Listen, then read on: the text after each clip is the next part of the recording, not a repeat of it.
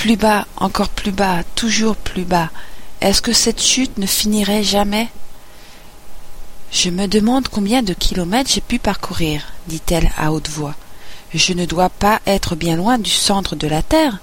Voyons, cela ferait une chute de six à sept mille kilomètres, du moins je le crois. Car voyez-vous, Alice avait appris en classe pas mal de choses de ce genre, et quoique le moment fût mal choisi pour faire parade de ses connaissances, puisqu'il n'y avait personne pour l'écouter, c'était pourtant un bon exercice que de répéter tout cela. Oui, cela doit être la distance exacte. Mais par exemple, je me demande à quelle latitude et à quelle longitude je me trouve. Alice n'avait pas la moindre idée de ce qu'était la latitude, pas plus d'ailleurs que la longitude, mais elle jugeait que c'étaient de très jolis mots, impressionnants à prononcer. Bientôt elle recommença. Je me demande si je vais traverser la terre d'un bout à l'autre. Cela sera durement drôle d'arriver au milieu de ces gens qui marchent la tête en bas. On les appelle les antipathes, je crois. Cette fois, elle fut toute heureuse de ce qu'il n'y eut personne pour écouter, car il lui sembla que ce n'était pas du tout le mot qu'il fallait. Mais je serai alors obligée de leur demander quel est le nom du pays, bien sûr. S'il vous plaît, madame, suis-je en Nouvelle-Zélande ou en Australie? Et elle essaya de faire la révérence tout en parlant. Imaginez ce que peut être la révérence pendant qu'on tombe dans le vide. Croyez-vous que vous en seriez capable? Et la dame pensera que je suis une petite fille ignorante. Non, il vaudra mieux ne rien demander. Peut-être que je verrai le nom écrit quelque part. Plus bas, encore plus bas, toujours plus bas. Comme il n'y avait rien d'autre à faire, Alice se remit bientôt à parler. Je vais beaucoup manquer à Dina ce soir, j'en ai bien peur. Dina était sa chatte.